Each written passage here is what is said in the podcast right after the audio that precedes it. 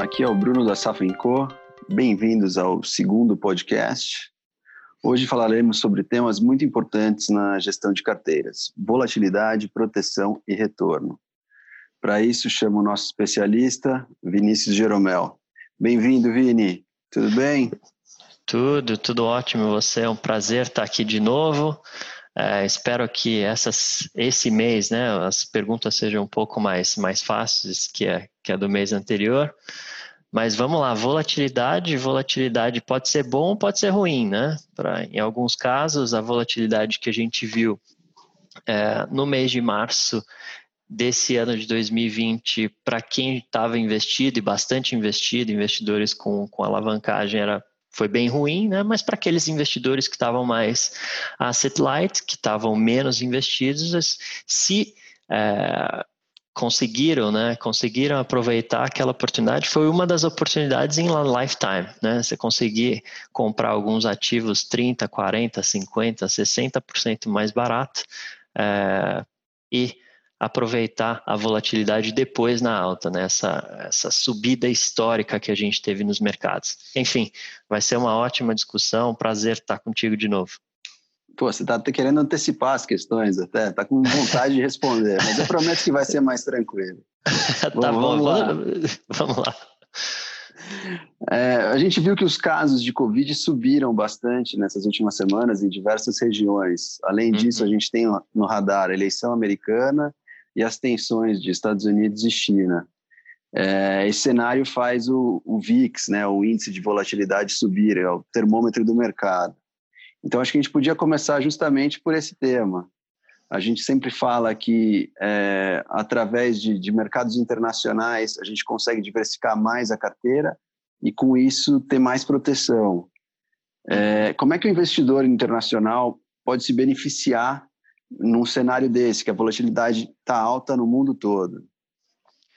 É, bom, primeira coisa é que a, a volatilidade antes de Covid estava muito baixa, né? Então, o primeiro ponto é esse. O segundo é que é, a volatilidade de fato deu um spike ali é, no mês de março, é, voltou bem, mas só para a gente ter, é, em termos comparativos, é, a gente estava com, com o VIX, que é esse índice de volatilidade, perto dos 12 antes do Covid, bateu 80 no mês de março e agora está ali é, flutuando um pouquinho abaixo de 30, um pouquinho acima de 30, que está acima da média histórica. Se a gente pegar uma média de, de 10 anos, a volatilidade fica em torno de 15, esse índice fica em torno de 15 e 16. Então, é, por você ter uma, uma volatilidade alta, é, continua alta historicamente, é, existem várias possibilidades do investidor se beneficiar. Bom, a primeira eu já me adiantei ali nas perguntas é, é tentar aproveitar esses momentos que tem uma, corrigi, uma corrigida grande no mercado para fazer suas alocações de longo prazo. Aproveitar esses momentos de liquidação no mercado para montar suas posições. Outros, é, outros tipos de ativos também são aqueles de, eh, de derivativos onde você consegue, é, ou, caso número um, fazer é, uma venda dessas de algumas opções. Então, se a gente for lembrar, é, a precificação do, do, derivativo e aí da, da opção especificamente, ela depende do índice de volatilidade do mercado. Quando a volatilidade do mercado está alta, essas opções ficam mais caras. E se você está na ponta vendedora, você consegue ter um yield maior ali vendendo essas opções. Mas lembrando que as, op as opções são, são derivativos, e aí tem algumas frases é, famosas no mercado, né, que até do Warren Buffett, que fala que os derivativos, eu não lembro bem a frase, mas era algo como é, os derivativos são uma arma de destruição em massa, se não me engano, é essa frase que ele dá, mas dá para fazer algumas estratégias. Né? Por exemplo, imagina que você está querendo comprar algum papel hoje, imagina que você quer comprar Apple, tá? A ação da Apple batendo máximas históricas. Você consegue vender uma put por exemplo, é, abaixo do preço, então hoje negocia 380 é o valor da ação, 380 e pouco, e você fala, bom, se a ação caísse a 360 eu compraria. Bom, dá para você vender uma put a 360, você ganha ali o prêmio dessa opção e quando bater 360 você vai estar tá comprado, tá? Então essa é uma das estratégias, criar ali um preço de entrada e se os investidores acreditam que o mercado não tem muito o que subir, tá? E, e querem continuar com as ações, dá para vender call também, uma call acima do preço. Então imagina que esse investidor tem é, a ação da Apple a 380 e pouco, ele acha que no máximo vai bater 400. Então ele pode vender uma call a 400 e se a ação ficar ali entre essa banda, não subir acima de 400, ele ganha um yield maior ainda é, nessa classe de de ativo. Então, existem sim né, algumas alternativas para o investidor é, criar, criar né, yield numa carteira utilizando a volatilidade. Certo. E como é que gente, vamos falar de proteção então? Uhum. Como que como que a gente se protege num cenário desse, né? O, a gente comentou no episódio passado dos Estados Unidos sempre foi visto como um porto seguro mas ao mesmo tempo é um país com muita incerteza política no atual momento. Como é que uhum. o, investidor pode construir um portfólio para se proteger dessas incertezas políticas de um, de um país, de uma região? Uhum. Boa. É, bom, primeiro ponto é o seguinte: a gente, isso é no mundo inteiro, tá? Isso não é, não é Brasil.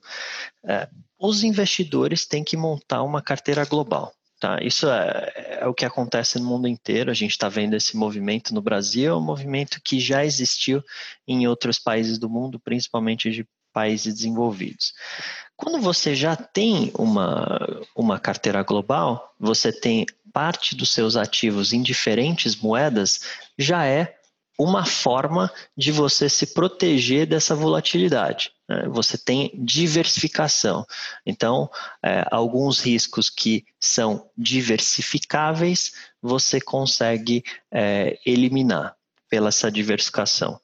O outro é se a gente tem uma volatilidade maior daqui para frente, com eleições nos Estados Unidos, ou com essa segunda onda que foi até é, a sua introdução nesse podcast, uma segunda onda do, do coronavírus, é, os investidores vão buscar ativos que são aqueles, aqueles ativos chamados de safe haven, né? que são aqueles ativos que têm uma, é, um nível de segurança maior, né? que tem um nível de risco menor para os investidores e geralmente esses, esses ativos são moeda dólar, são o franco suíço, são as moedas fortes, basicamente, e os treasuries. Quando esses investidores procuram uh, esses tipos de ativos, o dólar sobe e uh, essa diversificação da carteira dos investidores em forma global, ela, se de um lado ela pode cair, imagina que o real se desvaloriza, e a outra parte do portfólio do, do investidor que está dolarizada, ela se valoriza. A outra é que você tenha diversificação em diferentes tipos de ativos. Né? Então, pode ser que a renda fixa ela, ela segure, pode ser que a parte de equities ela caia, a parte de alternativos ela tenha uma, uma correlação negativa com os mercados. Enfim, a diversificação é algo que protege o investidor é, dessa volatilidade. Essa parte de. E aí, falando especificamente de dois pontos, né? É, o primeiro ponto é que essa segunda onda, ela difícil, ela vindo de fato, né? Ela dificilmente vai fazer com que os governos fechem país, os países novamente, esse lockdown. Primeiro, porque é, o sistema de saúde está muito mais bem, bem preparado, esse é o primeiro ponto. O segundo é que já existem alguns remédios e vacinas sendo, remédios já sendo utilizados, é, os profissionais né, de saúde é, já sabem melhor como lidar com essa doença, é, então, já vendo que a taxa de mortalidade dessa, dessa doença é menor do que se imaginava, né, a gente, a gente a, média que, que, se calcula é de 3,4%, mas isso não leva em conta os assintomáticos, né? E o pessoal que não, não conseguiu fazer o teste. Então, é, tem até um estudo aqui de Genebra que fala que a mortalidade dessa doença é em média 0,6%. Então, esse é o primeiro ponto, né? Os governos não vão fazer esse lockdown é, tão restrito igual foi feito nos meses de, de março, abril e maio. Aí o impacto é. econômico também não seria tão grande, certo? Exatamente, exatamente. E aí não, você não teria uma volatilidade tão grande no mercado, igual a gente viu do VIX indo para 80. E o outro é. ponto de eleição, eleição americana, é, as eleições sempre adicionam não, uma pitada de volatilidade para o mercado. Nesse, nesse caso, a, a gente está no meio de uma crise, né? A gente tem uh, empresas fechando, a gente tem um endividamento maior dos governos, endividamento maior das empresas, a gente tem queda de receita agora no, no segundo trimestre. Uh, então, é um cenário de recessão. E aí, tanto o Biden quanto o Trump, eles apoiam políticas fiscais muito mais é, relaxadas, né, de gastos de, de governo, e os dois apoiam isso, tanto os republicanos quanto os democratas. Então, é, não tem uma visão muito contrastante dos dois, tá? mas é óbvio que com Trump de um lado, sempre a gente pode esperar uma, uma pitada de volatilidade. Tá, entendi. Legal. Bom, acho que você está bem alinhado. A gente escutou o Ray Dalio, um dos maiores gestores do mundo, justamente batendo na tecla de, de diversificação global, né? Então, acho que uhum. é algo que o brasileiro não fazia até então e agora começou a olhar. Mas vamos falar da parte boa da volatilidade, do retorno.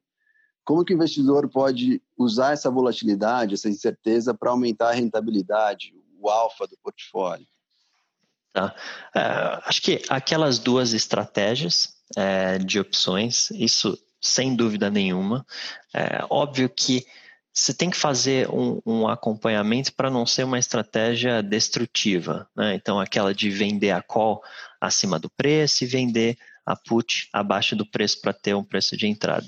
E a segunda é de olhar aquelas, aquelas empresas que são empresas boas, que são empresas que vão passar por esse período é, de, de recessão e ficarão consequentemente mais fortes, porque ou porque se estruturaram bem e, e, fizeram um shift no seu modelo de negócios, ou porque os, os concorrentes estão fechando, enfim, olhar para essas empresas e quando tiver uma correção importante no mercado, montar posição.